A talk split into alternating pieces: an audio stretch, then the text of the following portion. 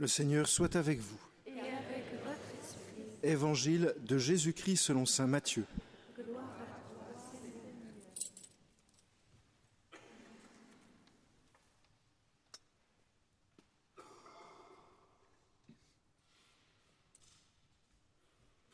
En ce temps-là, les pharisiens allèrent tenir conseil pour prendre Jésus au piège en le faisant parler.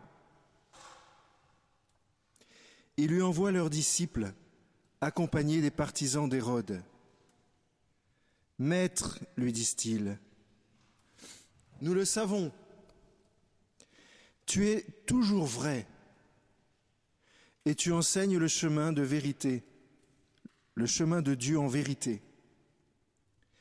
Tu ne te laisses influencer par personne, car ce n'est pas selon l'apparence que tu considères les gens. Alors donne-nous ton avis. Est-il permis, oui ou non, de payer l'impôt à César l'empereur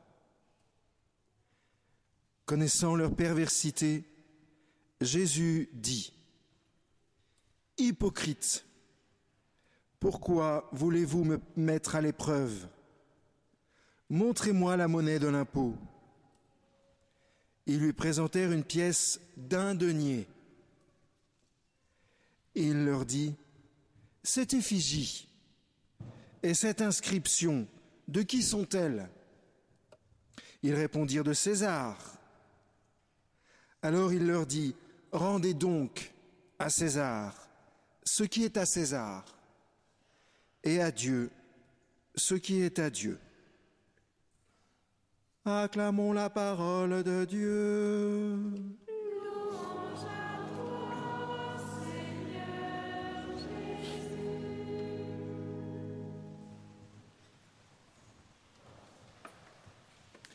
Voilà, les enfants qui sont là peuvent suivre la sœur.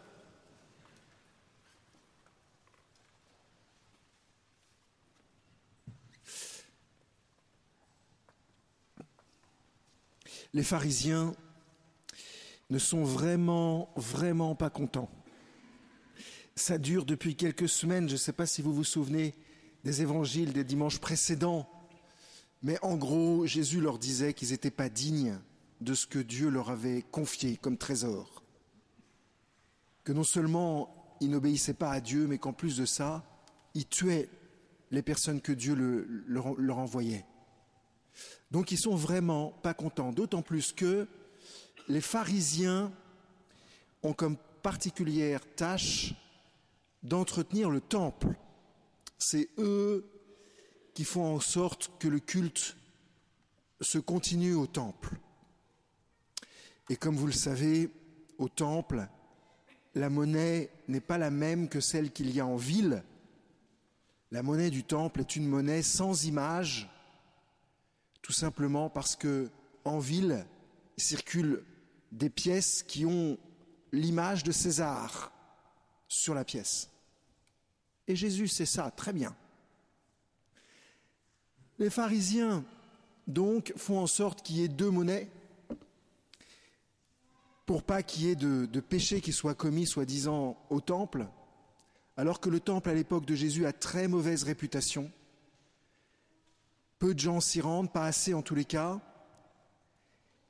et on n'aime pas ni les pharisiens ni les prêtres, qui sont plutôt traités comme des personnes qui, tondent les brebis. Alors c'est vrai que une des raisons pour lesquelles il y a aussi ces deux monnaies, c'est que les pharisiens comme les prêtres touchent un pourcentage sur le change. Quand vous voulez acheter une bête pour la sacrifier au temple, vous allez avec votre argent, vous la changez pour l'argent du temple, et après vous achetez la bête. Et donc ils touchent sur trois tableaux. Un sur le change, deux sur la bête, et trois, deux fois sur la bête, puisque certaines parties de la bête qui est sacrifiée doit être rendue au prêtre pour qu'il puisse manger. Alors j'imagine qu'ils sont très gros, parce qu'ils ont dû bien manger, bien... Ils ont beaucoup de richesses en fait, les prêtres, et ils ne sont pas tellement aimés par les gens, peut-être de ce fait-là. Donc Jésus, ils essayent de le coincer, ils essayent de lui tendre un piège. Quel est leur piège? Il est très simple. Soit Jésus paye l'impôt, dit qu'il faut payer l'impôt à César. Et dans ces cas-là, Jésus est traité comme un collaborateur. Et si Jésus dit qu'il ne faut pas payer l'impôt à César, dans ces cas-là, Jésus est traité comme un escroc, comme un hors-la-loi. Voilà le piège qu'ils ont tendu. Et Jésus les traite d'hypocrites deux fois. Une fois, il les traite d'hypocrites clairement, leur disant hypocrites. Pourquoi? Ben Parce qu'eux-mêmes payent l'impôt à César. Les seuls qui ne payent pas l'impôt à César, c'est les zélotes. Mais les Hérodiens, comme les pharisiens, payent l'impôt à César. Donc il leur demande s'il faut payer l'impôt à César, alors qu'eux-mêmes le font. Et puis il y a une deuxième manière que Jésus utilise, que je trouve pleine d'humour, pour dénoncer leur, stratagème, c'est que Jésus dit aux pharisiens, mais donnez-moi une pièce, donnez-moi la pièce. Je sais plus exactement les mots exacts, mais c'est à peu près ça. Et donc les pharisiens sortent une pièce d'un denier. Mais la pièce qui donne, c'est la pièce où on voit le visage de César. Et ça veut dire qu'ils ont dans les poches des pièces avec une figure d'idole dessus. C'est la façon qu'a Jésus de leur dire, les gars, vous êtes vraiment des hypocrites. Parce que vous croyez que vous êtes consacrés au Seigneur, vous êtes soi-disant les gardiens du temple, et voilà ce que vous avez dans la poche. Voilà quelle est votre vraie idole, César. Alors la réponse de Jésus va encore plus loin, parce que ça, c'est, j'allais dire, c'est de pharisiens à Jésus.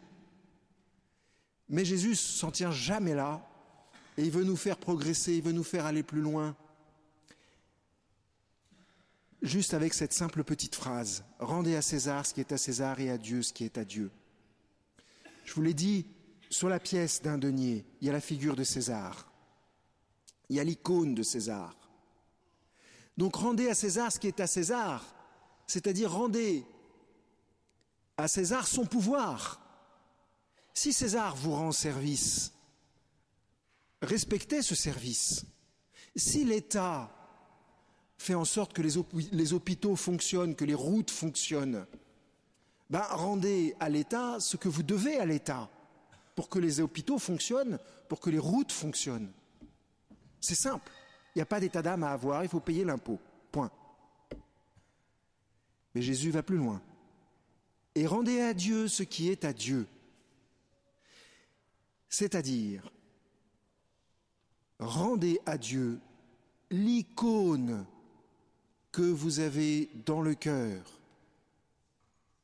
Vous avez tous été marqués du sceau de Dieu le jour de votre baptême. La preuve, c'est que la seule chose qui nous rassasie, c'est l'infini de Dieu. La seule chose qui nous, rassasie, c'est l'amour de Dieu, c'est la tendresse de Dieu, c'est la douceur, c'est la justice, c'est la compassion. Devant, devant toutes ces qualités-là, on cède, on s'incline, on aimerait être pur aussi, pur comme le Seigneur est pur, avec une intention droite. C'est ça l'image que nous avons dans le cœur. C'est l'image du Christ. Nous avons en nous l'image du Christ quel que soit notre péché, le plus grand de tous les pécheurs a en lui l'image du Christ. Le plus grand de tous les pécheurs veut être pur, veut être juste, veut être compatissant.